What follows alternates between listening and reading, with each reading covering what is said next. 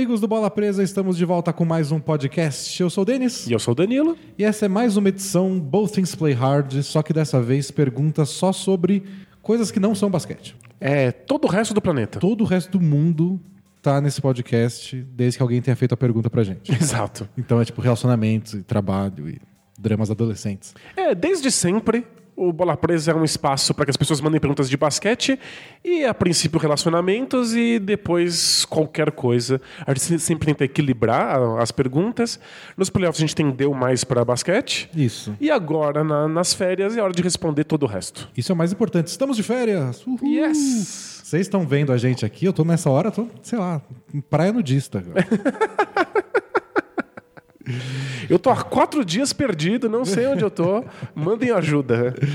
E então estamos no passado, no começo de julho, gravando podcasts só de perguntas e respostas para colocar no ar ao longo do mês. Teve, a gente acabou de gravar um só com perguntas de basquete, vamos gravar esse agora, mas talvez eu publique na ordem inversa porque deu na telha na hora. Porque você é seu próprio dono. Isso aí. É isso que, que é ser empreendedor. Empreendedor, e no Brasil é difícil ser empreendedor, né? o governo não deixa. Não é difícil, porque nós contamos com vocês, que Amigo são assinante. nossos assinantes. A gente é um blog? É, não, mas já- você não anunciou ainda. É Carinha Jabá. Nós somos o blog balapresa.com.br e nós existimos porque nós temos assinantes que permitem que a gente trabalhe com aquilo que a gente ama, que é o, ah, o basquete da NBA. Então você acessa o aplicativo PicPay, é, Pode qualquer, pode ser no Android, É app. pode ser app. app Você fala chama. app ou app? Eu falo app. Eu falo app também. Você Eu- julga quem fala app? Bom, agora que eu sei que 100% dessa mesa fala app, eu tô jogando quem fala diferente. Eu julgo, eu julgo silenciosamente, nunca na cara da pessoa. Mas quando eu tô voltando pra casa com a, com a- minha mulher, eu falo assim, viu, você viu o que ele fala? Que, que- que absurdo, que absurdo. Como eu ouso. Mas sim, você abre o, o seu app App. Do PicPay no celular. É só procurar lá a bola presa, vai encontrar a gente tranquilamente, escolhe um dos dois planos e aí você pode ajudar a gente a continuar existindo e ganha acesso a um monte de conteúdo extra exclusivo. Tem uma série de textos especiais, aliás, centenas de textos É, especiais exclusivos para os assinantes no blog. Três temporadas completas, vamos começar a próxima, a quarta temporada de, com assinaturas. Inclusive, você pode ir lá no blog ver um, um resumo de todos esses textos e vários ainda são textos muito relevantes. São É. textos que não envelheceram porque analisam bem como é que a NBA funciona, não são textos de notícia. É, nem a gente do tentou, tipo. É. t- tanto os podcasts especiais como os textos especiais, a gente tenta abordar assuntos que a gente publique hoje e daqui dois meses, um ano, alguém que assine possa ler e achar relevante. Lógico algumas informações ficam datadas, mas que o texto ainda vale a pena por algum motivo. Perfeito. E temos também podcasts especiais. Você está ouvindo esse podcast aqui, sai todas as sextas-feiras, no Spotify, no seu agregador de podcast favorito. E no YouTube? A gente grava às quintas-feiras ao vivo no YouTube, então é um programão gigante ao vivo para interagir com vocês por lá. Mas tem também podcasts especiais para os assinantes. É só você assinar a gente pelo PicPay e você ganha acesso a todos eles. Que são o quê? Tre- Três dezenas? De especiais, a gente tem 35 mais 12 de perguntas e respostas. É uma então, tonelada, São 47. Nesse momento que a gente está gravando, a gente vai gravar mais alguns antes de entrar de férias. Então vai ter mais. E fora isso, nossos assinantes ainda têm acesso ao nosso grupo no Facebook, vão ter acesso ao nosso Film Room e o nosso Clube do Livro, que começam a funcionar agora no segundo semestre. E participam do nosso campeonatinho. A gente está fazendo o nosso primeiro campeonatinho Bola Presa, deve acontecer agora no final de agosto. E esperamos abrir vagas para um futuro campeonatinho em breve. Isso. É, se você ficou com dúvidas ainda, você pode entrar lá no bolapresa.com.br, tem um botãozinho FAQ. Lá a gente explica como funcionam as assinaturas, o benefício que ganha quem assina por 14, por 20, qual é o esquema do Clube do Livro, qual é o esquema do Film Room, tá tudo detalhado lá. E se você ficar com mais dúvidas, é, escreve para bolapresa.gmail.com, a gente responde. Isso. Aproveita e segue a gente também no Twitter e no Instagram. Isso. Sabe o que eu pensei agora? Manda. A gente está fazendo em sequência, né? A gente gravou o podcast de perguntas e respostas de basquete, agora esse de, de todo o resto. Não pode falar que você está quebrando a magia. É que a gente não trocou de roupa. A gente vai botar no YouTube isso aqui e vai estar igualzinho. Mas pode ser que a gente use uma roupa diferente por dia, e como a gente está gravando no mesmo dia da semana seguinte, a gente está com a mesma roupa repetida. A gente tem que mudar alguma coisa, assim. Mudei o mascote de lugar. Era a minha voz de gripe não, não, não esconde que eu continuo gripado, então É a mesma voz fanha, peço desculpas. Mas vamos lá, taca a vinheta, responder perguntas. Bora lá. Are we having fun yet? Both teams play hard. Both teams play hard. It's not supposed to be easy. I mean, listen, we talking about practice. Not a game, not a game, not a game. We talking about practice. I want some nasty. Both teams play hard. Both teams play hard. God bless and good night. A primeira pergunta é assinada assim, ó. Isso não é uma pergunta de terapia de casais. Não, que alívio. Tem outros dramas no mundo. Tem Que bom. muita, tem uma muita variedade tristeza grande. nesse mundo, gente. Não precisa se limitar a um tipo de tristeza, não. Tem que abrir as portas para todo tipo de tristeza. Tem que ter uma variedade, né? Bom, É, é cota de tristeza. olá, D&D. Beleza? Beleza? Primeiro de tudo, por que o Danilo sempre responde beleza pra questão acima? Ele nunca tem problemas? Sempre penso isso depois do, habitual- do habitual beleza. Ou opa, que são as coisas que você fala. É. O- Opa é só um som, né? Um som genérico. Opa. É, tal- talvez eu até tenha problemas, mas eu não acho Que é a que, a, per- que a pergunta Oi, tudo bom? é uma pergunta de verdade. É. um ruído, é um signo que diz: Oi, eu estou vendo você, estou te, te dando um alô, você me devolve um alô. Eu odeio falar assim: Oi, tudo bom? E a pessoa fala assim: Não, tá uma Você merda. não sabe o que aconteceu hoje no trabalho. É, aí eu, tô- eu- eu tenho que dar um abraço e a pessoa fala assim: Ah, tá bom, sinto muito. E você continua a vida, porque quando você fala oi, tudo bem, não necessariamente você quer conversar com essa pessoa, Sim, né? claro. Às vezes tá de passagem. Você cruza com a pessoa no elevador e fala: Oi, tudo bem? Não, tá uma merda. Você começa a apertar o botão pra abrir É, abre, abre, não. Mas não, eu, eu vou começar a ser- mais sincero aqui. Nossa, vai, vai embalar, vai trazer os seus problemas. O cara quer falar o problema dele e vai acabar meus, com a é. sua pergunta. Por isso que a gente fala só beleza. O Opa me lembra aquela comunidade do Orkut, que é... Como é que era o nome certo? Eu dava opa em volta de carrossel. Isso, o carro ficava girando. Opa! absurdo. Ai, Orkut. Bom, sem mais delongas, ele começa aqui. Mas já teve muitas delongas, É. já ele não sabe, coitado. Vou para a minha pergunta. Sempre fui muito tranquilo e muito focado. Ok? Dava o máximo de mim até mesmo nas atividades que meus pais me forçavam a fazer. Como natação, por exemplo. Eu odeio ficar submerso e sem ar. Nossa, eu odeio a sensação de estar totalmente debaixo d'água. Nossa, eu, eu gosto, acho mó legal. Essa é, de verdade, a água tá tentando te matar. Você já reparou? Ela tá tentando entrar por todos os seus furos e te, te sufocar. É isso que ela tá tentando. E aí você flerta com o perigo e depois se salva. E não pode é um ir na esporte montanha-russa. radical. Eu odeio montanha-russa. Mas ele gosta de botar a cabeça embaixo d'água. você gosta de montanha-russa. Adoro. E odeia ficar embaixo d'água. Mas é que a montanha-russa tem lá um cinto de segurança, sabe? Um engenheiro me garantiu que eu não vou morrer. Eu Quem con- me garante que a água não vai entrar Eu no buraquinho? confio mais em eu sair da água do que no engenheiro que sei lá que ele fez. Mas você fala isso porque você sabe nadar. Você é um privilegiado. É, eu, tenho, eu falei do meu privilégio. Fazer uma, uma palestra. O lugar de fala no- no- na montanha russa. Lugar de fala na natação. Bom, isso foi só um exemplo, e tá com muitas delongas. Né? Eu- É, a de- que- desculpa, é. E eu botei a pergunta mais longa pra começar logo, porque depois eu canso. Conforme cresci, esse hábito de máximo esforço não mudou. Na escola eu sempre era citado como aluno exemplo. No meu antigo de basquete eu era lembrado como atleta que treinava da forma mais intensa possível, embora não fosse o mais talentoso. Nas línguas gringa, ele é um, o, aquilo que é chamado de overachiever. Faz. dá tudo de si. Aquilo, aquele cara que tenta conquistar mais do que deveria.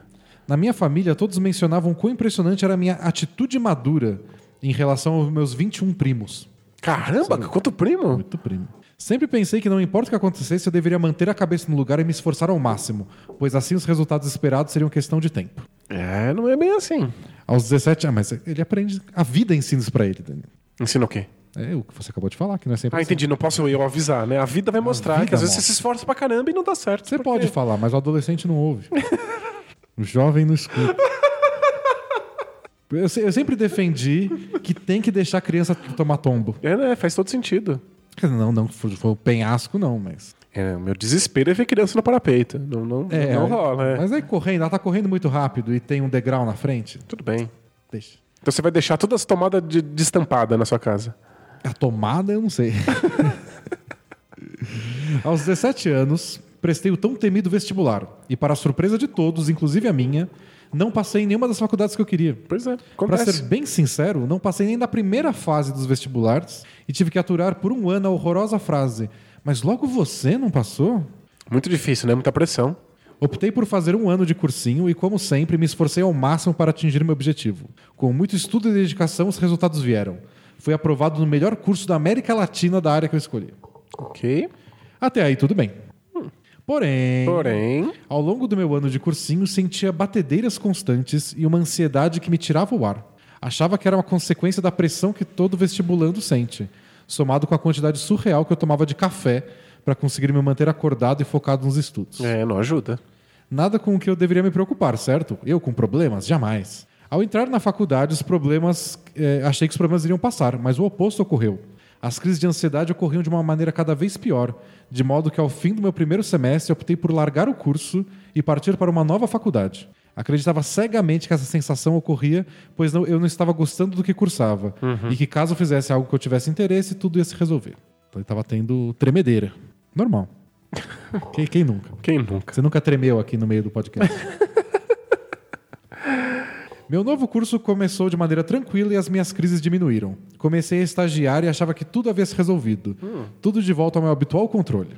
Porém, vai ter, vai ter muito porém aí, né? É, e- e deveria ter um aqui, mas não tem. Certo dia, durante meu horário de trabalho, na metade do segundo semestre, comecei a suar e a sentir como se não houvesse ar na sala que eu estava.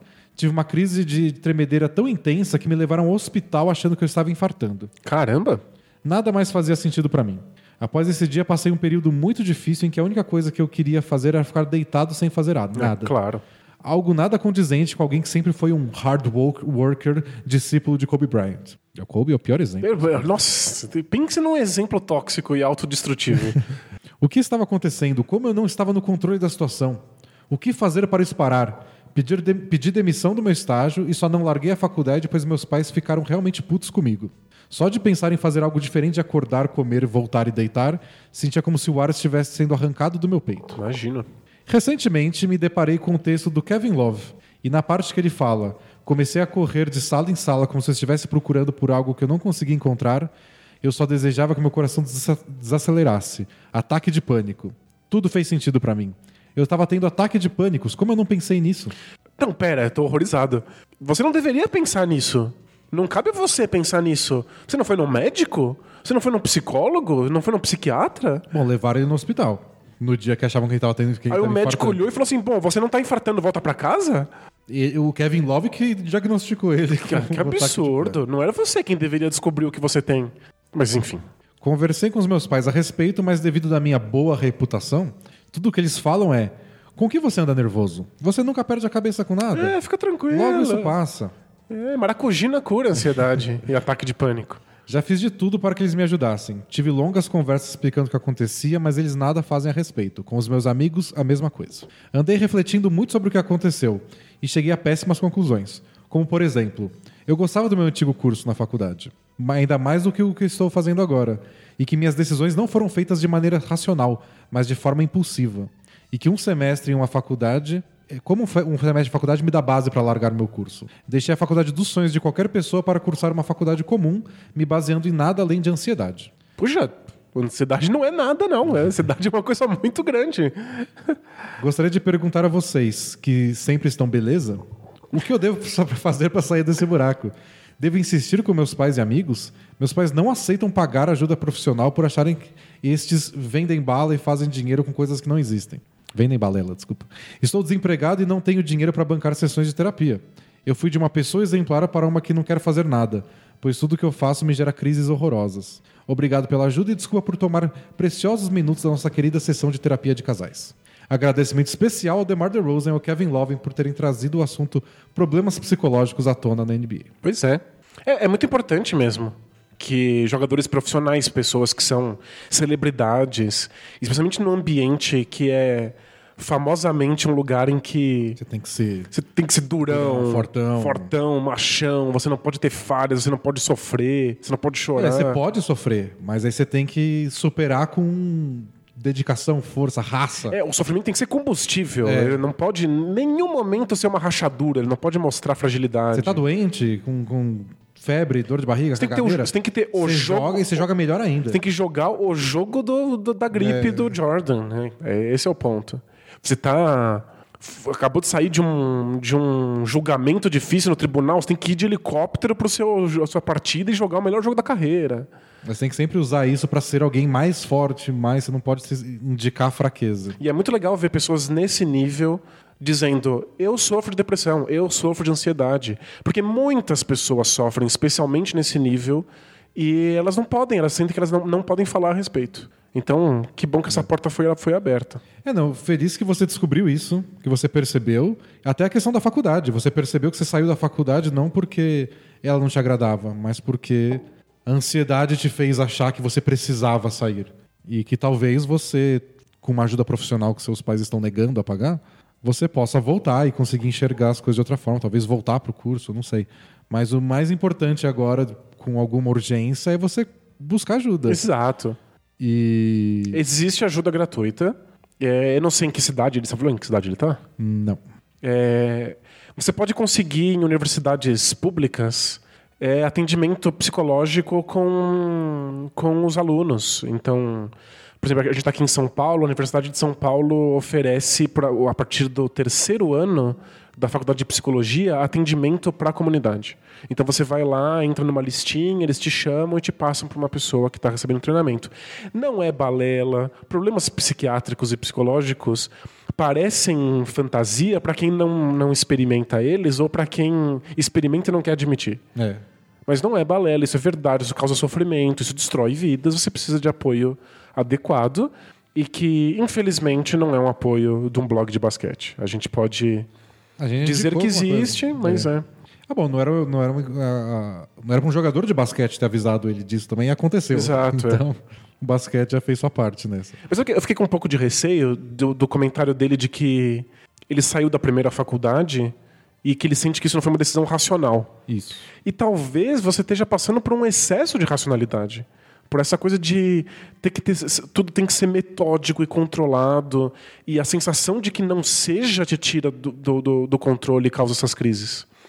E às vezes a gente não toma decisões racionais. Às vezes a melhor decisão sobre a faculdade não é racional. É sobre o quanto você está sofrendo ali. É sobre uma paixão, sobre uma vontade, sobre uma coisa autônoma que vai para além de qualquer razão.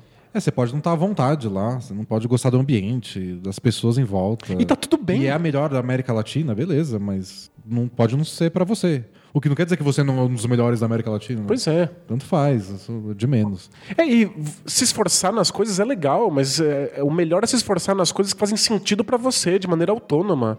Você não precisa se esforçar em tudo, e principalmente não nas coisas que as outras pessoas acreditam que você deveria estar se esforçando. É. Então, talvez você precise perceber o que, que faz sentido pra você e fazer isso com apoio profissional. Uma coisa que faz. Assim, não, não sei se funciona pra todo mundo, mas com pessoas que eu conheci mais de perto, é uma distância física. Então, pessoas que passaram por uma vida desse tipo e vão fazer faculdade em outra cidade, e aí elas estão lá todos os dias e o pai não está em volta pra aprovar ou reprovar o que você está fazendo ou pra julgar se você está se esforçando bastante. Você está sozinho. E com conhecer um monte de gente nova na faculdade nova que não esperam nada de você. Muda muito as suas expectativas, muda as regras do jogo mesmo. Você começa a agir de forma diferente porque você está livre no, no aspecto geográfico até das pessoas que estão te pressionando. Às vezes não de má vontade a pessoa está te pressionando, mas estão. É, Então- Às vezes as pessoas as- te pressionam porque elas acham que é o que você quer. Porque você tem esse comportamento há tantos anos, é. elas acham que faz parte de você. E é o que melhor pra natural. você e que você já é assim e talvez você não seja mais. Porque você tá com, se você acabou de entrar na faculdade e fazer vestibular, você deve ter o quê? 20 anos? É, você não é nada É. ainda. Você não tem uma personalidade completamente estabelecida ou formada. Talvez você não tenha contato com seus gostos, talvez você não tenha ainda desejos autônomos. E você vai ter que co- encontrar essas coisas ainda com o tempo, né? É, e para algumas pessoas que eu conheci funcionou isso. Gente que a gente estudou junto e que às vezes, por exemplo, os pais trabalhavam na escola. A pessoa nunca conseguia Mas não tem espaço para respirar, né? pra tem que ser muito respirar, certinho, porque- né? e aí quando ela sai de lá e vai fazer uma faculdade no interior, ufa, que beleza, eu posso agir de qualquer forma que eu não estou sendo observado. É. E ela começa a se descobrir de alguma forma. É, e, às vezes descobrir, quando você se, se afasta dos ambientes que estão te causando ansiedade, às vezes você percebe que as consequências não, não eram aquelas que você imaginava. Então, do tipo, às vezes você se esforça muito porque você sente que se você não se esforçar, você vai sofrer consequências muito sérias. E vai, vai para uma outra cidade fazer uma outra faculdade vai perceber que não. Às vezes você se- não se esforça, tá tudo bem. Que as pessoas não estão te julgando quando você, como você imagina. Você não precisa ser sempre o vencedor e ser o melhor e passar nas melhores universidades. A melhor coisa é quando você decide, tipo, eu vou me dedicar muito a isso e a isso não. É. Aí pronto. Aí você pode ser esse cara dedicado, porque é um talento, é difícil você conseguir realmente se concentrar em alguma coisa e fazer. Mas fazer isso pra tudo aí não serve pra nada. É, Eu acho muito legal quando alguém pergunta assim, mas por que que você se dedica a isso? E a resposta é, porque eu escolhi. Eu acho muito bonito que a gente possa escolher coisas. Agora, quando a resposta é, porque eu me dedico a tudo, ou porque me mandaram me dedicar, é, isso é preocupante. Próxima pergunta. Tá curado ele já, né? Próxima pergunta do Pato Arruda. Fala dupla, tudo certo? É, então, na verdade... tudo certo. Arruinaram o Bolton Certo. Não, porque quando eu tinha seis anos, minha mãe. Olha, quando eu tinha seis anos, minha mãe, muita então. coisa, muita coisa. É, essa pergunta é mais antiga, por isso que vai começar dessa forma. Ok. Vendo esse episódio das demissões em massa da editora Abril, ah, se bem que vale para várias épocas, né? Teve várias demissões em massa. e da crise desse modelo de jornalismo que temos hoje, gostaria de saber, de saber da opinião de vocês sobre isso. Qual a alternativa? Como se chegou a essa crise? E você, Denis, que é jornalista, como vê esse mercado jornalístico? Nossa, quero, quero ouvir. Manda Abraços vida longa, bola presa. É, eu gostei quando eu falei no Bola Presa. Tô segurando a caneca faz 10 minutos. Quando eu falei no Bola Presa que, que eu me dedicar só ao blog, eu recebi uma mensagem de, de, de uma pessoa falando: Parabéns, você conseguiu o sonho de todo jornalista. Sair do jornalismo. Faz sentido, é. e, e é bem assim: eu trabalhava num jornal bem grande. E É, tipo, o sonho de todo jornalista. deveria ser o sonho de todo jornalista. Não tem muito da onde subir em tipo para outra empresa. Você pode Aham. subir lá dentro, claro, óbvio. Mas 90% das pessoas estavam insatisfeitas, porque a rotina é péssima, é muito desgastante, é muita pressão para todo lado e ganha mal e tá tendo amigos sendo demitido o tempo inteiro. Eu sempre brinco, quando eu cheguei lá, a redação eram dois andares bem grandes, completos. Quando eu fui embora, era um andar e tinha um pedaço completamente vazio. Uau. Porque não tinha mais onde. Porque se fosse espalhar os jornalistas pelo prédio inteiro, a galera ia ficar sozinha, ia dar eco, sabe? Quando conversassem. É, poucos habitantes por quilômetro quadrado. E, então as pessoas deveriam estar satisfeitas lá e não estavam. É um mercado bem complicado. Você nunca está fazendo o que você queria e, e você não se sente reconhecido por ninguém. É, Nem pelo. faz sentido. Nem pelos seus chefes, nem pela empresa que está te pagando, nem pelo público.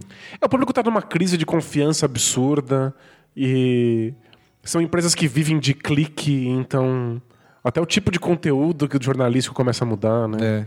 E existem soluções? Existem. O Bola Presa é mais ou menos uma delas. Porque o Bola Presa não é jornalístico, jornalístico no sentido que a gente não sai por aí Fazendo procurando furo, fontes e dando furo de reportagem.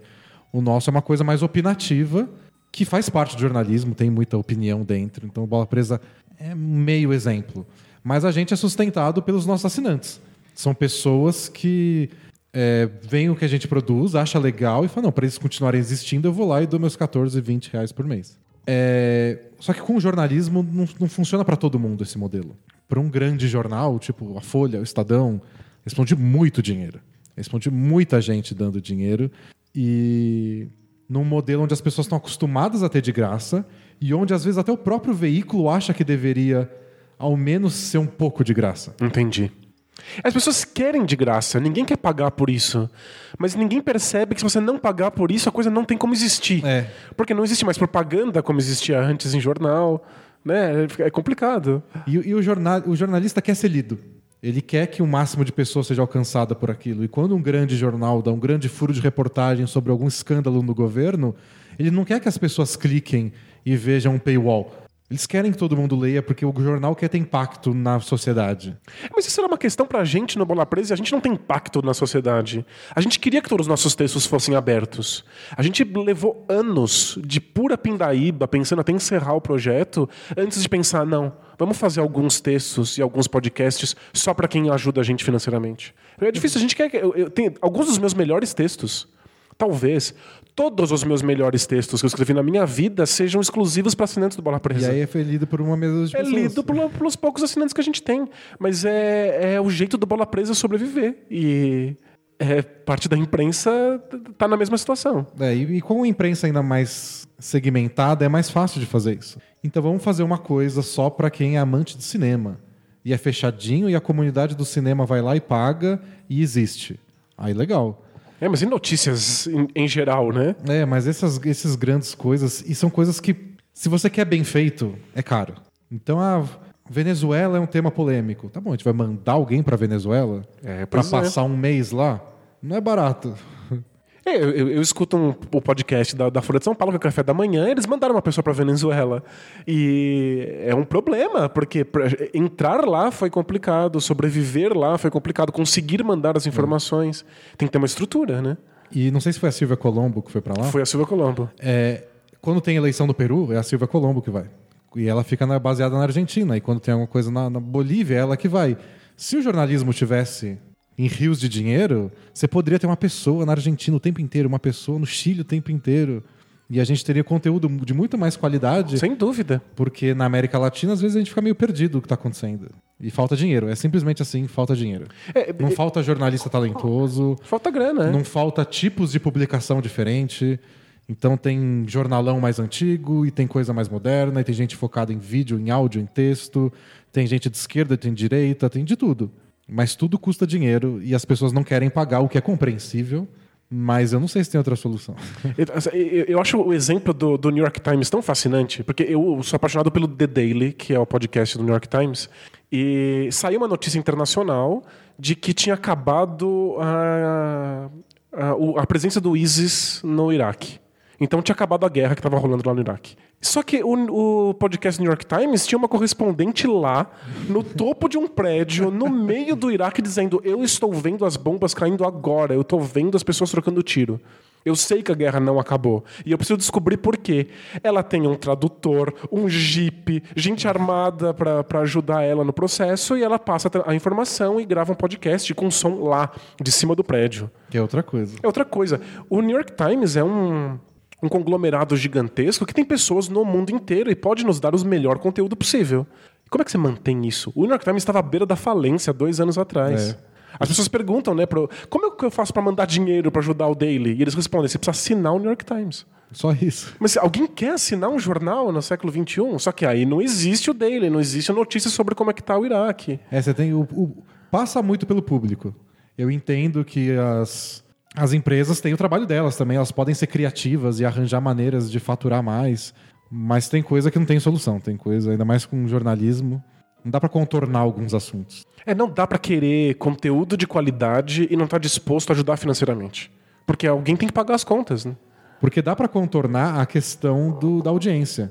Tipo, putz, a menina no Iraque dava 10 mil cliques de audiência pra gente. Sem ela lá, como é que a gente vai ganhar 10 mil cliques? Dá. Nossa, é só fala- falar de gatinho. Jornalismo de celebridades. Pronto. É isso. Você arranja os 10 mil cliques, mas você fica sem a informação que você queria dar. Cinco coisas que a, a- a casca do abacaxi faz por você. A quarta vai te deixar pirado. Isso. E aí pronto, né? Você tem o mesmo clique do que a pessoa no Iraque, mas É. qual é a notícia mais importante, relevante, mais difícil de fazer?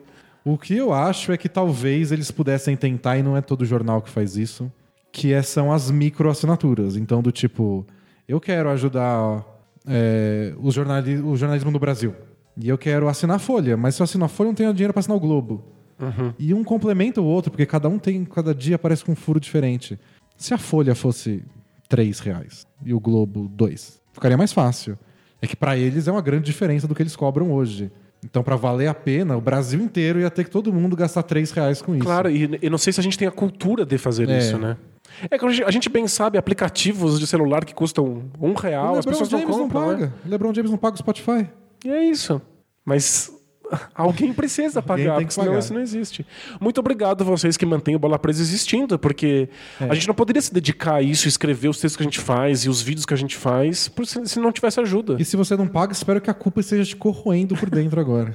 Algumas pessoas não podem, mas quem pode precisa ajudar, porque senão o conteúdo não existe. É. E vale para jornalismo, de todos os tipos. É, eu acho que nos últimos anos, e o Bola Presa é só um de vários exemplos, as pessoas estão entendendo isso mais e abraçando conteúdos que elas acham que, que precisa deles. É que é mais fácil isso em comunidades menores. Faz sentido, é. Porque você meio que sente, tipo, se não for eu, ninguém vai fazer. Ninguém vai ajudar esse cara se eu não ajudar. Agora, quando você pensa num, num jornalão que está em todo o Brasil, fora do Brasil, que você abre o site e tem banner de, de, de multinacional, você fala, eu não faço tanta diferença. Pois é. É quem tá ajudando o Bola Presa, tá ajudando o Denis e o Danilo. Conhece, a gente tá aqui, a gente vive disso agora, a gente transformou nossas vidas. Agora, ajuda o New York Times. Quem são essas pessoas, né? Tipo, eles são. Mas, mas E, e jun- Engravatados. junta isso com a crise de confiança, que é um assunto paralelo, mas que se ligam eventualmente, vai. Que é. Porque mesmo que a folha custe dois reais, por que eu vou pagar esse jornal? Você não, você não acredita nele. E É. aí metade das pessoas acham que é um jornal comunista. Não vou bancar um jornal comunista. É. Por que esse jornal aí da ditadura? Já acham tudo deles. E tá todo mundo É, contra. t- todo mundo acha que eles são de extrema direita e de extrema esquerda. Sim, é. ao mesmo tempo. E liberais e progressistas e conservadores. É. Então essa crise de confiança eu acho que é a mais difícil. Porque tem a questão da cultura de fazer as pessoas entenderem que tem que pagar igual você paga comida e estacionamento, que é o meu exemplo favorito. E mas você tem que acreditar no negócio. É. E esse tá uma coisa mais complicada. Isso, aí tem, tem uma questão de o que a gente faz no século XXI com uma crise que é uma crise epistemológica, que é de onde vem o conhecimento, como eu posso confiar numa informação. E tem informação vindo de todo lado, várias en- entram em contradição e parece que você tem que escolher no que acreditar. E a que chega no seu WhatsApp, além de tudo, é gratuita. É. E vem de uma pessoa conhecida. É. Não vem de um engravatado, não vem de um blogueiro distante. É, não vem de uma empresa que tem interesses escusos. Vem do seu camarada aí. Muito difícil. Isso e é essa parte da crise do jornalismo que eu não sei como contornar. Porque muita gente diz que é o jornalismo bem feito que contorna isso. Você vai lá e apresenta um, termo, um tema relevante, bem apurado, com os dois lados falando, Com e as provas, fontes, e né? fontes e tudo mais. Mas hoje em dia você faz isso, o pessoal responde É falso. falso, fake news. É, eu acho que existe uma questão anterior, que é uma, é uma questão de como a ciência vai chegar nas escolas. De como é que as próximas gerações vão ser ensinadas nas escolas a lidar com conhecimento científico, com fato, com embasamento, com pensamento lógico, na geração da internet. Tem que mudar tudo. A gente tem que pensar uma educação muito diferente. Tá ferrado, então. É. Mas é, é, é que alguns lugares já fazem, alguns lugares já estão ligados nisso. É, é claro toda mudança educacional leva muito tempo para chegar a todo mundo, então a gente vai passar por períodos muito complicados. Mas acho que é inevitável. E para quem está chegando no mercado de jornalismo, é tudo meio desesperador, porque você pode sonhar com essa coisa do trabalhar no grande jornal e fazer essas reportagens de impacto, mas com o jornalismo tão em crise, são poucas vagas para poucas pessoas, é difícil chegar lá. E quando você chega, você não vai ganhar bem. É.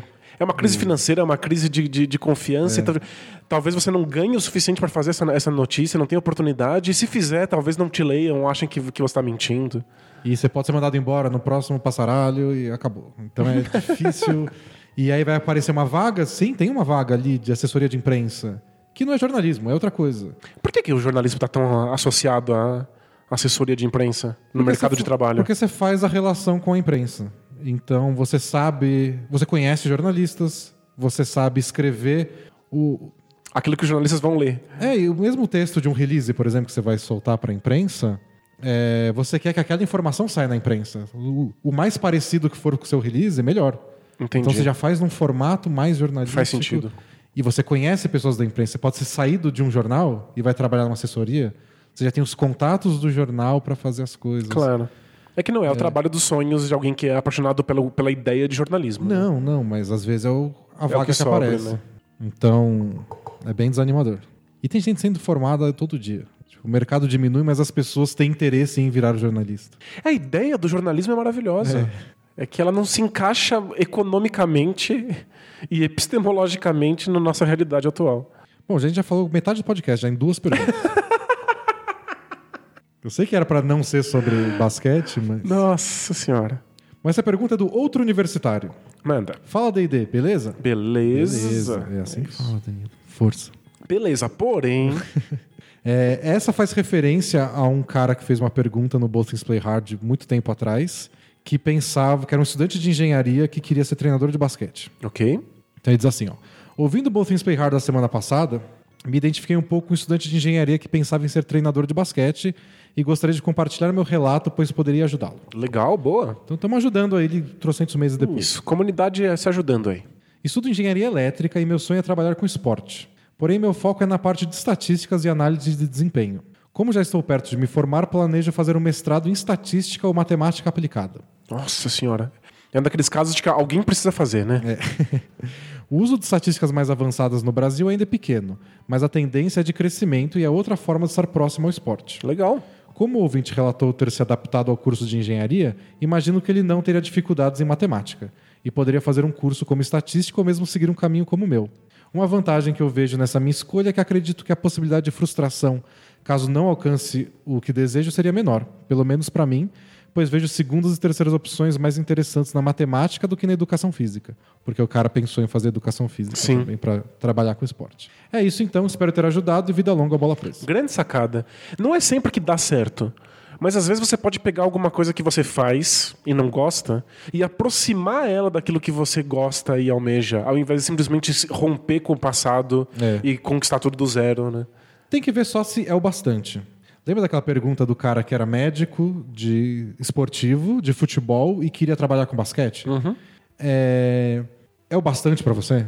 Tipo, você vai ganhar bem menos e vai ter menos atenção, mas é o bastante estar perto dos jogadores de basquete, lidar com o time de basquete de perto, vai te satisfazer? Ou o seu gosto de basquete é outra coisa? Trabalhar com futebol, chegar à noite em casa e ver NBA é o bastante? Acho que isso é uma pergunta que todo mundo tem Faz que sentido. responder. É. Porque gostar de esporte a gente gosta.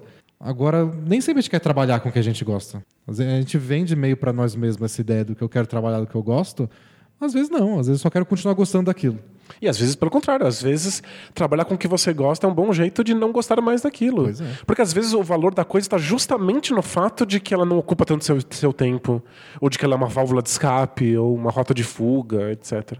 E de que você vê como uma diversão, como um relaxamento. É. E já pensou, se você chega em casa pra assistir seu basquetezinho e você não relaxa, porque você tem que observar o adversário de amanhã, talvez você não É. queira perder isso. Eu acho que não relaxo mais assistindo basquete. Eu acho que eu tô sempre numa mente mais analítica, pensando no que eu vou escrever ou falar sobre isso. E eu perdi algo por conta disso. Eu perdi o, o quanto aquilo era hobby, o quanto aquilo era relaxante. Mas eu acho que eu ganhei outra coisa melhor em troca. É, eu também não sinto. Eu sinto a mesma coisa, mas eu não sinto falta daquilo. É. Eu não falava, eu queria assistir um jogo da, da final da NBA só de perna pro ar, comendo pipoca, sem me preocupar se eu tô entendendo a, a tática do jogo pra poder comentar sobre isso. Eu quero entender a tática do jogo. É. Eu tô ansioso pra isso. É, tipo, eu sinto alguma falta de comer pipoca assistindo o jogo tranquilamente, mas me alimenta mais, me é mais interessante estar ansioso e passando estresse ali no jogo para entender as coisas. Então, é, às vezes você abre mão de alguma coisa necessariamente, mas você ganha outra melhor. É só entender o que você gosta no esporte, o que o seu trabalho pode encaixar, a análise de desempenho que o exemplo que o cara deu, é isso que você quer? A medicina, a fisioterapia, o jornalismo. Mas é, eu acho é sempre uma possibilidade que às vezes a gente não pensa a respeito. É, eu conheci uma, uma amiga que queria muito medicina e não conseguiu passar no vestibular e resolveu fazer educação física no lugar. E aí ela descobriu depois que ela poderia unir educação física com medicina e fazer justamente a parte da medicina que mais interessava a ela, que era lidar com a terceira idade, por exemplo. Sim. Então, tipo, às vezes você consegue fazer essa ponte e facilita o seu caminho, ao invés de abandonar uma coisa e fazer a outra. Eu acho importante só o que o cara falou no final da, da mensagem, que é talvez só o seu objetivo seja muito específico. Isso. Tipo, eu quero trabalhar com análise de desempenho de um time do basquete. Tem meia dúzia. Nem todos vão ter uma equipe de análise de desempenho. Quem tem vai contratar, pode contratar outras pessoas no seu lugar. Se você não conseguir essa vaga dos sonhos, o que, que você vai fazer? É. Tipo, ó, fazer a faculdade de engenharia só me interessa por causa disso, aí é meio perigoso. Mas é um É, caminho. Mas sempre tem outras opções. Você pode até escrever textos acadêmicos sobre análise avançada de dados no É. esporte. E viver na academia. Não tem problema. Pensar o esporte é, uma- é um jeito de estar no esporte. Pergunta do fã número um do White Chocolate, o famoso Jason Williams. Acho que todo, muita gente é fã número um do Jason Williams. É quem não sabe quem é, joga Jason Williams no YouTube e depois você volta aqui e agradece. Agradece. Olá, D&D, beleza? Beleza. Gostaria de ajuda e opinião de vocês. Saio com uma garota, Ok. vamos chamá-la de Jaqueline, ele que escolheu o nome, Tá bom. desde 2014, no meu último ano de ensino médio, no qual já tivemos várias idas e vindas, só que nunca concretizamos um namoro e confesso que estava louco por isso. Eles ficaram, é isso? Várias vezes? É, acho que eles só se pegavam. Não, não entendo mais a, Essa a molecada. vida jovem. No meu tempo você ia lá e cortejava a menina. Punha o casaco numa poça. É. Há aproximadamente um ano estávamos no nosso melhor momento juntos e próximos de uma conclusão. Porém, botei Porém. tudo a perder. Numa conversa no meio da madrugada sobre assuntos pervertidos pelo celular, eu deixei escapar que o meu fetiche era realizar um homenagem com ela e a prima dela, que alguns dias antes apareceram repentinamente na minha casa às três da madrugada, sem nenhum motivo e soltando muitas indiretas, se é que me entende. Pois bem, no dia seguinte ela expôs o seu descontentamento, me chutando da vida dela com nojo de mim. Caramba! Então eles tinham um relacionamento de idas e vindas, tava uma conversa picante no celular, Ele se empolgou. se empolgou, falou, "Ah, é agora. E ela não gostou do resultado. Justo. Fiquei muito mal por um tempo. Porém, depois resolvi que não iria mais sofrer por isso e comecei a pegar geral. Malandrão. Só tem, só tem essa- essas opções, né? Sofrer ou pegar geral. É, é um ou outro. Viver a vida. Infelizmente, só- é. Estava com uma moral tão elevada que as garotas pediam pra vir na minha casa. Tá se achando, cara. É. é, Não não tô muito feliz de estar dando esse, esse palco pra, pra ele. Porém, Porém, a Jaqueline resolveu aparecer novamente e não sei por que diabos voltamos a ficar. Hoje estamos melhor novamente, só que não sei mais o que eu quero. Ao mesmo passo que estou magoando duas garotas que gostam de mim, gostam mesmo de mim, eu apenas ignorava esses sentimentos até um tempo atrás. O que eu faço agora? Acompanho vocês há pouco tempo e já estou encaminhando minha assinatura. opa, Tá, tá com os advogados ainda. tá assinando em três vias. É, um grande abraço e vida longa bola presa. Valeu. Então, esse grande drama, a gente recebe várias perguntas assim, e eu peguei esse exemplo. É um exemplo. Entendi. Pra várias perguntas desse tipo, que é tipo, tô com uma menina, mas outras três gostam de mim, e eu consigo ficar com oito amanhã. A gente recebe muito isso aí. Nossa, e tô sofrendo aqui. Me ajuda a escolher, galera. Então, por favor, Danilo, me, me ajude a dar uma resposta definitiva pra esse tipo de pessoa. Isso não é um problema, isso não é um sofrimento. Sossega o facho. Banca as suas vontades, banca os seus desejos. Se você quer alguma coisa, realmente queira ela e vá até o final. E se você não quer uma pessoa, não fica com ela, iludindo ela. Ponto final. E fim. Uh, foi fácil essa, hein? Foi fácil. O mais interessante é quando ele expôs um desejo e outra pessoa saiu correndo. Eu acho, é, é- essa parte é legal.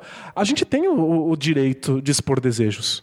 Você pode falar, ah, caramba, eu gosto de pé com Nutella, sabe? É, acontece, e quando você está num relacionamento, é muito importante que você abra esse tipo de coisa. Mas a outra pessoa também tem o direito de não se sentir confortável com ele e de se sentir Pode horrorizado. achar né? ofendida, no- nojada. Faz parte. É uma coisa que eu acho que você precisa falar, é que talvez não pra ficante. Acho É. que em relacionamentos mais duradouros é mais importante. Ter uma intimidade mais estabelecida. Exato, mas ah, você não tem como controlar como a outra pessoa vai receber o seu desejo. Desejos às vezes são assustadores. Quer dizer, a não ser que seja uma coisa muito importante pra você. Aí você já tipo- fala antes de começar. Tipo, eu tenho, eu tenho gostos estranhos. É. Você não entenderia? Mas aí tem que ser estranho mesmo, não tipo no filme que todo mundo faz. É. Isso é uma coisa muito estranha. Eu só consigo fazer sexo desse jeito, que é bizonho. Aí você já avisa a pessoa antes, pô, você vai embarcar nessa. É importante, Aí é. tudo bem. Se não, eu acho que eu, eu concordo. Com mais intimidade você fala. Mas lembre-se acho- que a outra pessoa pode sempre receber mal, porque É. faz parte. E que nesse caso também, gente de madrugada falando de sexo, você acha que tá com a intimidade lá em cima. É. E não tá. Mas tudo bem, então. Ele, E ele, aí isso é- acontece. ele falou. É que a outra pessoa tem o direito de ficar enojada. Não Eu acho, eu acho bobo ficar enojado com, O desejo com o alheio. desejo alheio. O desejo alheio é desejo. Acho que ela, ela ficou tudo bem. ofendida, né? Talvez ela tá um pouco de ciúme. Talvez ela ficou encantada com, com aquilo e aí, por motivos psicanalíticos, ela tem que recusar de maneira É. super drástica. Do tipo, ai que. ah, é, cre- credo que delícia, sabe? Uhum, sei. É, acontece também. Mas não, não cabe a- a- nem a gente nem a ele julgar ela- se ela foi embora. É. Mas é a parte mais interessante da pergunta. É. Porque o que estragou, eu estava interessado nessa, nessa mensagem, mas aí chegou do tipo, ah, ela apareceu de novo na minha vida e a gente voltou a ficar. Acabou o assunto, você não vai ter mandado nada. Tudo que tinha de interessante a pergunta se resolveu antes de você escrever. Ele falou, eu não sei porquê, mas a gente voltou a ficar. Oh, caramba, banca. Se você gosta dessa menina a ponto de querer voltar com ela, banca isso. Você quer continuar pegando geral? Pega geral. É, banca também. Tem outras meninas que gostam de você? Você gosta delas? É você que pode responder, não é a gente. E tem muitas perguntas que a gente recebe assim. Sério? Do tipo. É, eu conheço essa menina, ela gosta de mim, eu quero ficar com ela, o que, que eu faço? tipo, não existem dúvidas. Você já falou o que você quer, você já colocou a situação, já falou a opinião da outra pessoa. A gente, pode deixar um, um- manual aqui. Se você lê a sua própria pergunta antes de mandar e ela responde a sua pergunta, você É. não precisa mandar. Então eu dei esse bônus pra ele porque tinha uma- um parágrafo divertido Boa. e pra gente mandar esse recado geral. Maravilha. Próxima pergunta é do Cristiano. Sou Cristiano, 22 anos, morando em Curitiba, professor de desenho e estudante de direito. Caramba. E preciso de uma ajuda de vocês. Manda. Meu irmão mais novo, Eduardo, de 16 anos, virou fã de vocês. Legal, influência abraço. minha. Um abraço pro Eduardo. Ele não consegue acompanhar tanto o NBA pelo horário dos jogos, mas final de semana e jogos começando mais cedo, sempre estão na televisão do nosso escritório e vemos juntos. Ou seja, ele sempre vê os jogos do leste. É, fã do Sixers. e agora do Nets, né? É, que ótimo. Nossa, os netos vão ser muito cedo, né? É, vai ser ótimo. Vai ajudar. Não tenho nada para reclamar dele, exceto um defeito, ele coloca entre aspas, que tem ficado acentuado. Mas ele sabe que o irmão vai ouvir essa- a gente respondendo essa pergunta? Acho ele não, sabe, ele não né? pensou nisso? Às vezes a gente não pensa até o final, sabe? Vamos ver se ele pede no final para trocar os nomes? Não. Não tem nada de troca os nomes, ou tem?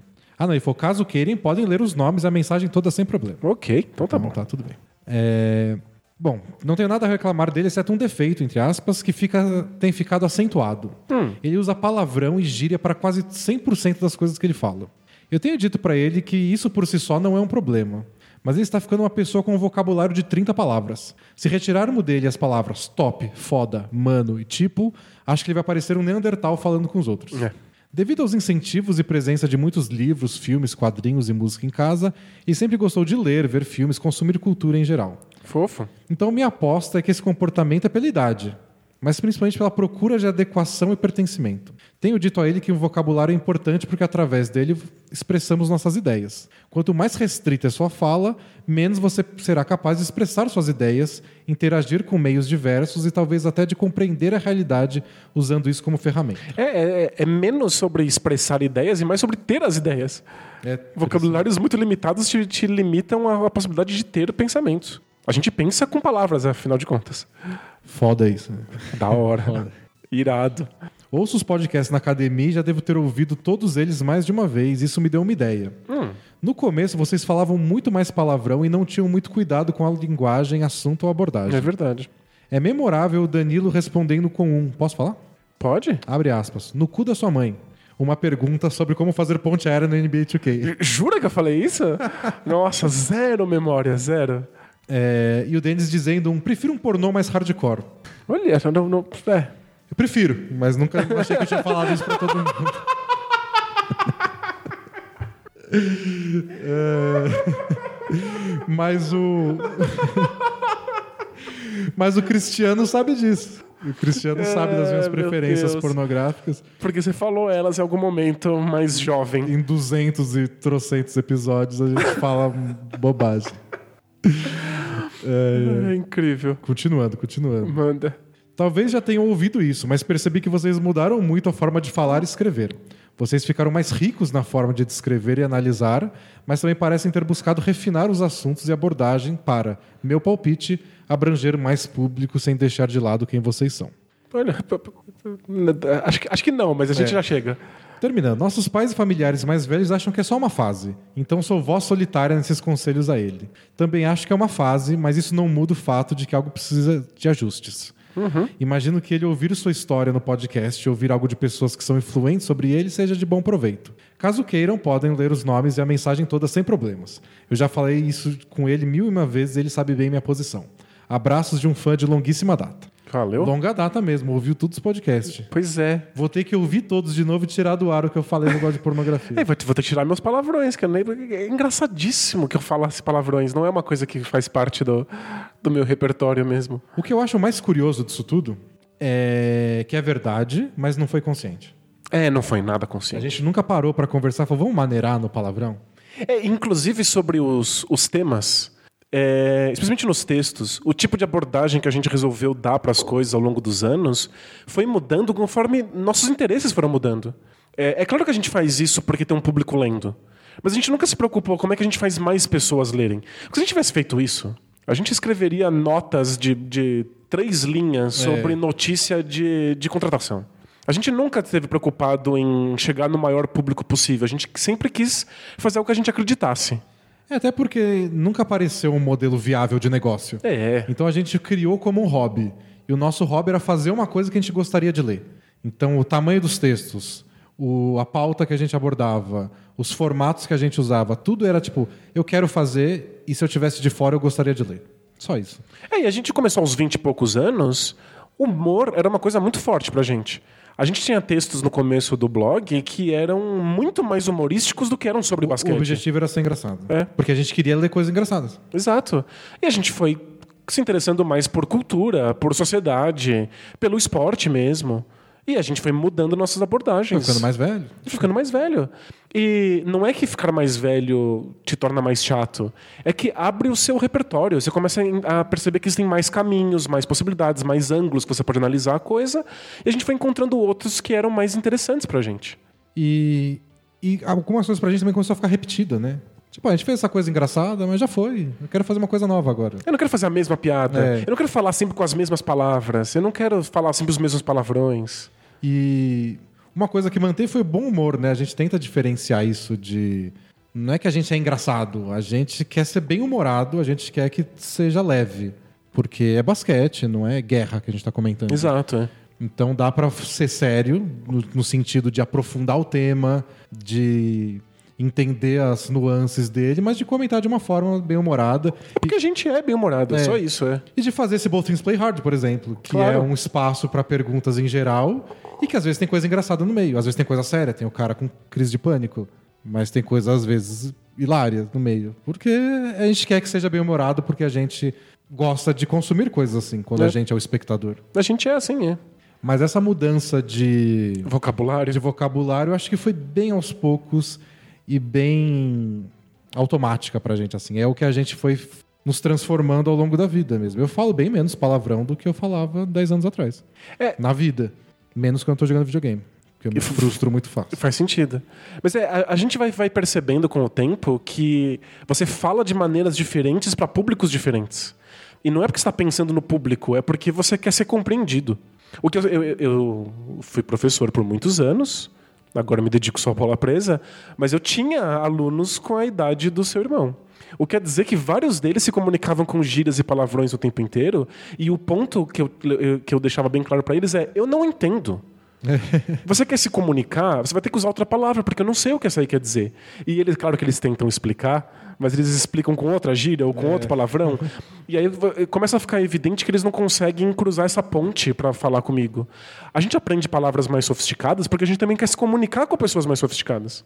A gente começa a se interessar por conteúdo, por cultura diferente. E é o que você falou, né? Você quer explicar alguma coisa pra alguém e falta repertório. Você começa a buscar umas palavras pra explicar aquilo. Não.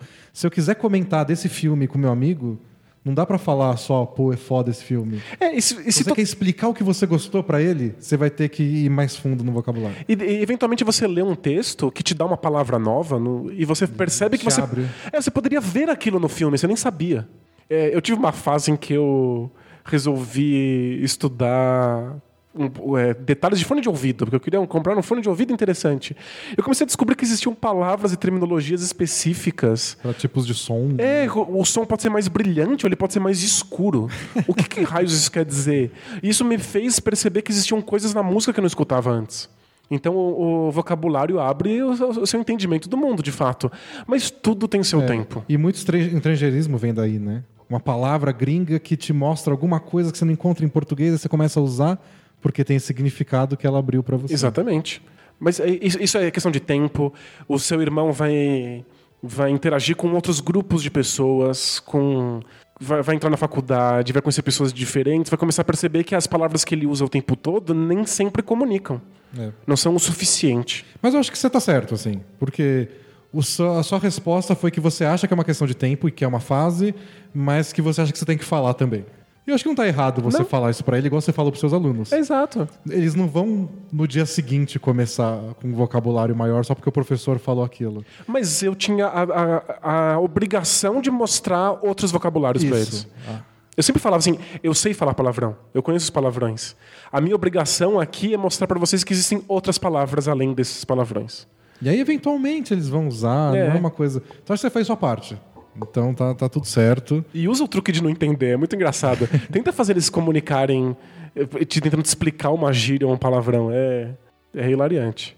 É, eles usavam zica quando eu tava- quando eu tava na sala de aula. Ele falava assim: caramba, isso é zica. Aí eu falava assim. Zica, do verbo zicar, torcer para uma coisa dar errado? Não, professor, zica de bom. Mas por que, que zica seria bom? É Zika, é, mas Zika, a- a- o Doença? mosquito, a doença. Não, uma coisa da hora. Ah, uma coisa que acontece no momento. É, e eles vão percebendo que eles não conseguem se expressar mesmo. Não consegue explicar uma palavra. Não. E aí eles vão atrás de mais repertório. Pergunta do Thiago da Costa Santos. Olá, amigos do Bola Presa, sou advogado, tenho 34 anos, sou de Barra Mansa, Rio de Janeiro. Cidade das linhas férreas que atravancam o tráfego. Ah, é? O trânsito para porque, pro, pro trem Pra trem passar? passar, acho, acho bonitinho. Nossa, é muito, sei lá, velho oeste, né? Parar o cavalo pra esperar o trem. Minha pergunta é um elogio disfarçado. Por isso que eu tô lendo. Acabaram de lembrar que a gente fala palavrão? 200 episódios atrás. Ouvir vocês ler o conteúdo é o que me faz passar a acompanhar o basquete e me apaixonar por NBA. Que legal. A forma como vocês comentam o esporte é emocionante ao mesmo tempo que é inteligente e bem elaborado. Muito obrigado. Agora a pergunta.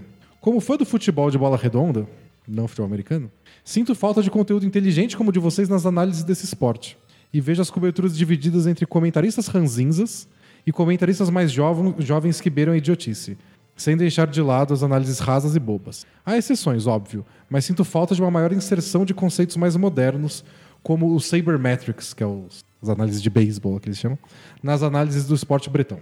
O que vocês pensam a respeito? Abraços e vida longa bola presa. É, a análise estatística avançada de futebol tá engatinhando, né? Tá melhorando agora? tem mais informação, mas nem sempre é usada. É, talvez as pessoas nem saibam como usar isso ainda, né? O que eu senti nos últimos anos no futebol? Começou a ter um pessoal mais interessado na parte tática. Nem tanto na parte, igual a gente usa no basquete, de números. Mas na parte de analisar um jogo taticamente. E isso se liga com a pergunta anterior, porque várias expressões vieram de pessoas que eles liam de fora. Então, gente da Espanha, gente da Inglaterra, gente da Itália. E começaram a trazer expressões de lá pra cá. Então, como é que esse cara joga? Ah, esse é um meio box to box, que é o cara que vai de uma área até a outra. E Ah, tipo um, um volante. é que um vo- tem vários tipos de volante, se você acompanha o futebol em inglês. Ah, faz sentido. Só que o, o começou a virar chacota do pessoal que encara o futebol de uma forma mais Alegre. alegre, pela parte cultural, pela parte da alegria e da zoeira e todo o que engloba tudo isso. E começou a tirar sarro do pessoal que fala box to box e do pivote e de não sei o que mais, do trequartista. O que é um trequartista? É, é uma expressão, é um, também um meio campista que faz várias funções. Na Itália tem o trequartista. Mas Você vê, se você não tem palavra, todo volante é um volante, todo meio campo é um meio campo. Eu não saberia diferenciar um do outro. Você me dá a palavra, agora eu sei o que procurar no jogo. E aqui tem, o Brasil tem o primeiro volante, o segundo volante, mas não tem o box to box. E se você encontrar, é um cara que faz isso, e a gente sabe o que é. Mas na hora de tinha palavra. analisar, e começou a surgir um pessoal mais interessado nessa parte tática, e o que eu vejo, eu não acompanho tão de perto assim pra saber, mas o que eu vejo é esse conflito. Eles É, são peddantes pro pessoal que, que, que, é zoeira, né? Exatamente. Faz sentido. E aí eles começam a se afastar. Um começa a atacar o outro e eles vão para os extremos. Então o pessoal que fala da parte tática quer se distanciar do pessoal zoeirão. Então fala como se fosse obituário de jornal, Então né? fala difícil, fala muito sério e parece que futebol é bolsa de valores. Faz sentido. E por outro lado, o pessoal que é o da zoeira e quer tirar sarro e gosta desse, desse movimento todo, da alegria do futebol. Acaba se recusando se uma análise. recusa a analisar taticamente um jogo. Mesmo que isso pudesse aumentar a alegria deles com, com, com o esporte. Não, é, é zoeira, é amarelão, é o cara que ganha e que perde por causa da. da sei lá Faltou, faltou, faltou raça. Exatamente. Então o que eu senti nos últimos anos é esse afastamento. Então eu fui ouvir um podcast que me falaram que era bem cabeçudo de futebol. Eu sei qual é. O pessoal tava de luto. tá todo mundo puto, né? Parece que eles não gostam de futebol. e eles obviamente gostam. Se eles estão assistindo um É time claro, da, da- é claro. Eles estão vendo o campeonato espanhol, né? Barcelona e Real Madrid gosta. E estão lá analisando porque agora esse cara joga assim. Mas eles tentam sempre fazer de um jeito tão correto e- que eu acho que falta, falta um balancear um pouco. Eu entendo. Às eu, vezes- eu vejo um pouco em videogame. Tem o pessoal que quer muito deixar claro que o videogame não é brincadeira, não é coisa de criança, e aí parece estar falando de acidente de, de, de trânsito, sabe?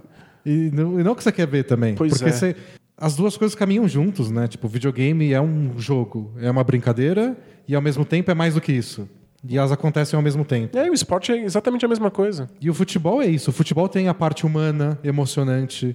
Então tem- tem esse tipo de jornalista também. Que é sempre fazer a galera chorar.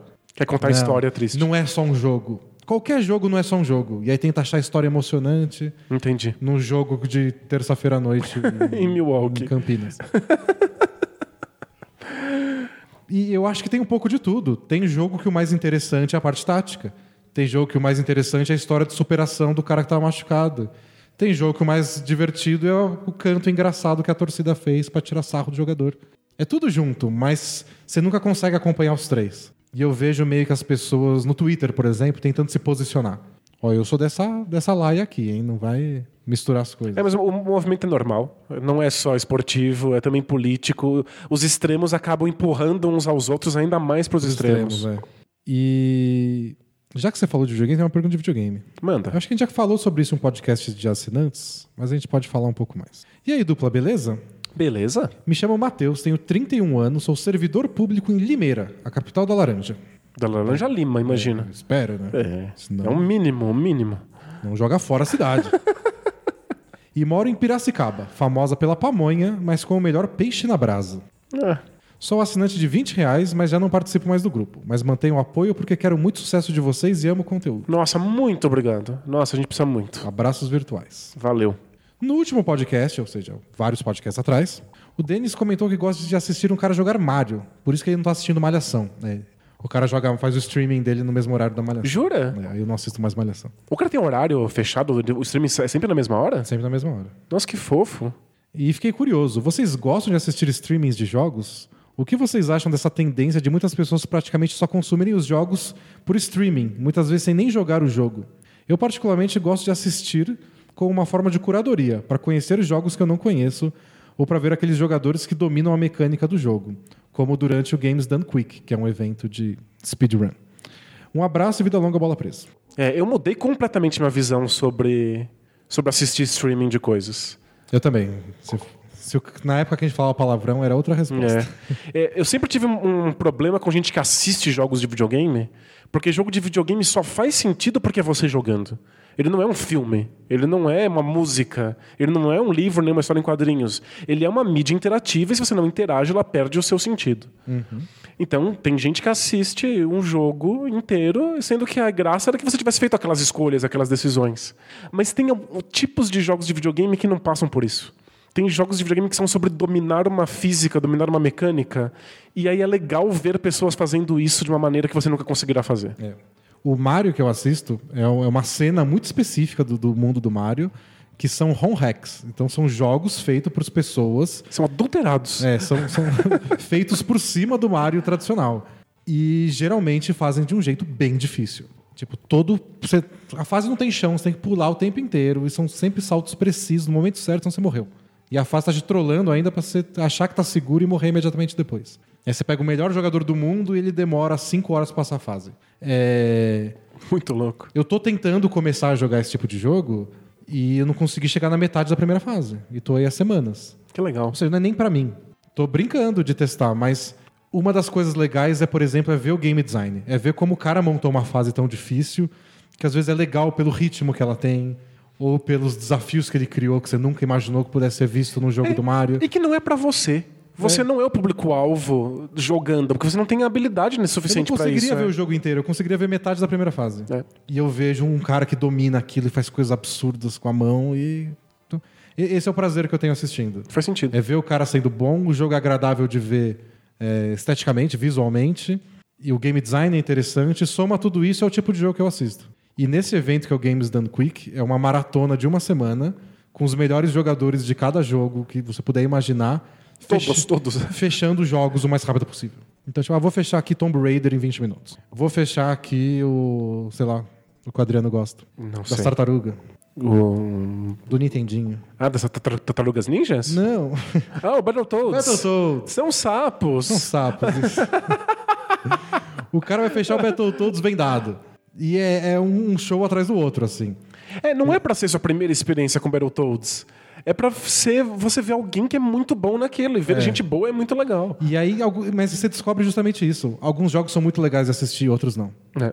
Então tem uns caras que fecham uns RPGs em 4 horas, ao invés de 40. Mas isso poderia ser você, né? Mas Com as informações ele necessárias. aperta muito rápido os botões em batalha por turno. Falo, eu não quero ver isso. É, grande bobagem. é. Então tem, tem jogos que funcionam mais, outros menos. É, eu tô totalmente mergulhado agora na cena esportiva de Smash Bros. É, que aí é outra coisa. São, é, a graça é a competição. E é isso, e é ver como é que pessoas jogam diferente com o mesmo personagem e criam soluções que são deles. Eu consigo ver um personagem jogando e eu sei qual é o jogador, qual é o, o ser humano que tá controlando ele. Porque eu conheço o estilo de cada um.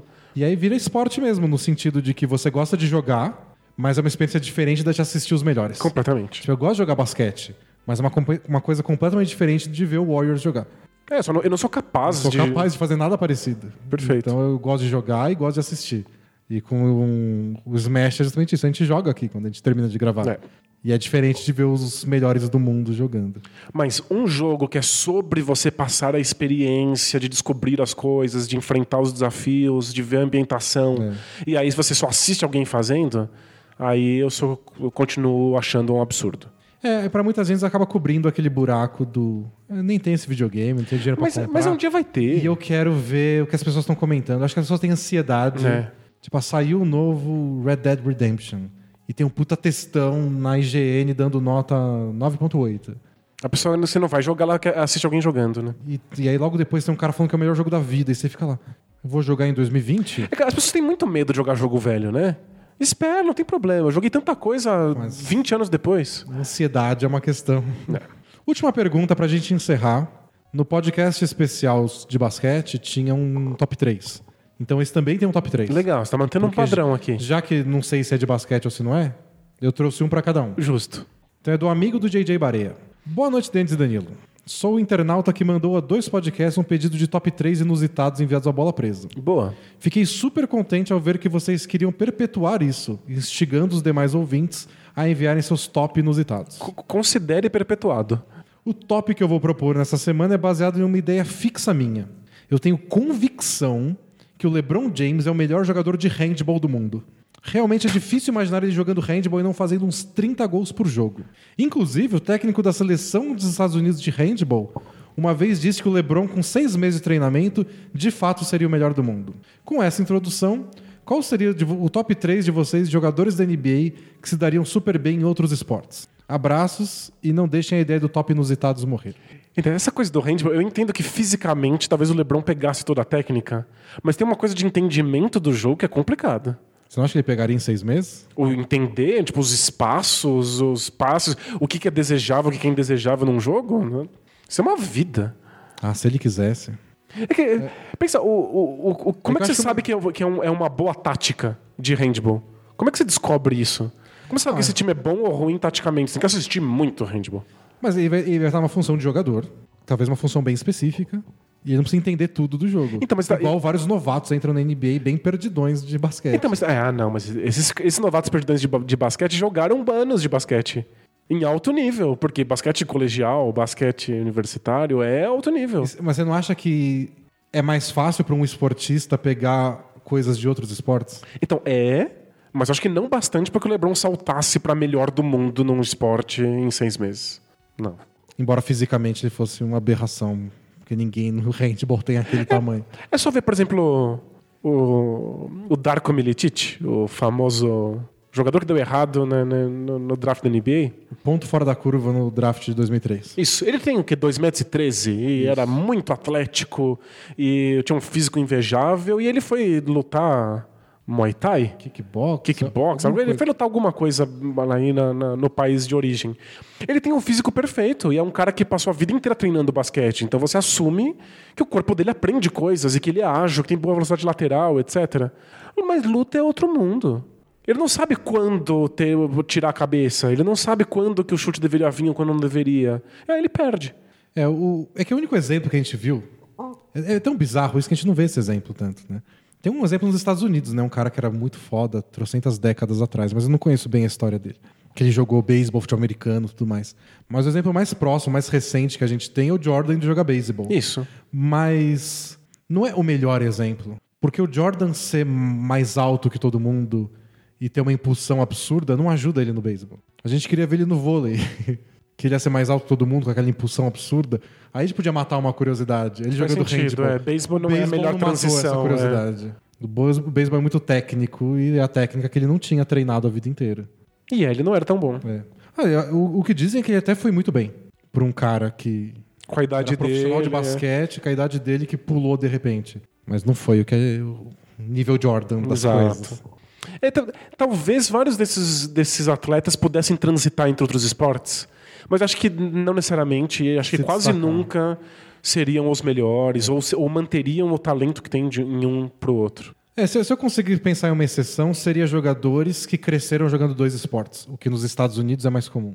Então, caras que no último ano do colegial tiveram que decidir é, futebol americano ou basquete? Basquete. O Alan Iverson, por exemplo. Ele tem uma vida jogando futebol americano e ele vai passar uns anos parado e depois ele volta. Ele tem a noção, ele tem a experiência, ele tem o conhecimento. Tipo, eu não sei se o LeBron já assistiu um jogo de handball, É, então. mas os caras da NBA são fãs de futebol americano. Eles poderiam saber o que deveriam estar fazendo, que é diferente de saber fazer, mas a parte mental talvez eles estivessem mais prontos. É, e o Alan Iverson, por exemplo, jogava, era running back no, no- na universidade. O Chase Bundy já jogou vôlei Ele, universitário. foi- ele foi jogar vôlei de praia quando ele saiu do- da NBA. Então, vários realmente jogavam mais de um esporte, eram bons em mais de um esporte, tiveram que escolher. Mas pensando agora, o que talvez seja onde a gente responda esse top 2, que é o top 3 que vira top 2, a gente nunca pensa em mais de um nome.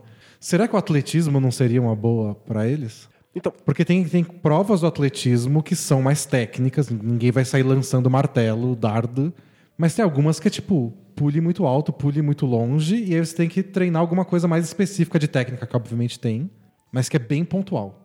Tipo, o- o, o handball é um esporte que tem várias coisas que você faz no ataque, na defesa.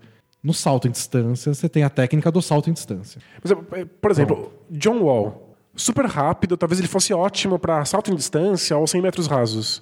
Ele é muito rápido para um jogador da NBA de 1,90m. Talvez a transição para outro esporte não seja adequada. Talvez para salto em altura seja melhor ser mais baixo. Eu não sei, tô chutando, Eu não entendo que sim. nada. Talvez nem os músculos que são trabalhados sejam os mesmos. Eu lembro sempre da história de que quando o Bruce Lee começou a fazer fisiculturismo, ele tinha um músculo no abdômen que os outros fisiculturistas não reconheciam. Falei, Mas por que que você tem? A gente não tem esse músculo. E o Bruce Lee falava, não, é que é é esse o músculo que eu uso quando eu dou esse chute aqui, ó. Então, às vezes, tem coisas muito específicas. E fala assim, ah, são dois caras fortes. Eles são fortes, você pode colocar um fazendo o trabalho do outro, mas não, às vezes você desenvolve uma coisa muito. espe- Especialmente atletismo. Imagina o cara. Que é só repetição. É, arremesso de, de peso. O cara faz exatamente o mesmo movimento a vida inteira. É, não, essa, qualquer lançamento é, é muito técnico, mais do que qualquer outra coisa. Mas é que eu pensei que nas, em outras coisas eles poss- podem ser mais. A transição possa ser mais fácil. Tipo, salto em altura, salto em distância. Corrida. É, corri- eles são muito grandes, a Eles são maioria. muito grandes, é. O Tetocumpo é super rápido. Ele seria o último em qualquer corrida. É, não, sem dúvida. Corridas de pessoas gigantes. Isso, aí eles com certeza estariam bem. Você não consegue pensar em nenhum nome, nenhum esporte. Até porque a pergunta é se dariam bem em outros esportes. Não precisa ser o exemplo dele que o LeBron ia ser o melhor do mundo. Alguém que você imagina se dando bem em outro esporte. Ah, o World Boykins em hipismo. Porque tem que ser baixinho. Porque tem que ser baixinho. E o cavalo faz tudo. Exato. Pô, desculpa, pessoal do Hipismo, não é verdade. não, não é mesmo. É, mas ele tem tamanho de jockey. Ele Aliás- poderia fazer corrida de cavalo. não. hipismo. É verdade, corrida de cavalo é bem legal. Aí eu acho que o cavalo faz tudo. Então, e o pior é que não. Você não viu aquele. Tem um, um documentário na Netflix muito bom que mostra a última hora de algum grande evento. Uhum. As últimas horas de preparação para algum grande evento. E aí tem aquele que é famoso do, do, de corrida de cavalo. O Kentucky Derby. O Kentucky Derby. E aí eles, eles conversam com alguns dos, dos jockeys. É. Eu não sei o nome das coisas. Acho que o de corrida é jockey. Então ele conversa com os jockeys. E tem, tipo, o jockey ganhou três vezes o Kentucky Derby, com cavalos diferentes. O que, que Pô, ele faz? Ele faz alguma coisa específica. Inclusive, você cria o seu cavalo e entrega na mão de um jockey que você confia, de alguém que é gabaritado para aquilo, não é qualquer um. Vai ver que você ganha uma vez na sorte e o pessoal acha que você é gabaritado e começa a dar os cavalos bons pra você. Nossa, olha, é, é, é, é, pra, pra quem tá olhando de fora e não manja nada, é o que parece. É. Mas não, estamos saber. esperando o podcast de, de corrida de cavalo e questionar a gente. Eu não, não, não dava três centavos até ver o documentário do Netflix. Parece muito legal. É muito legal.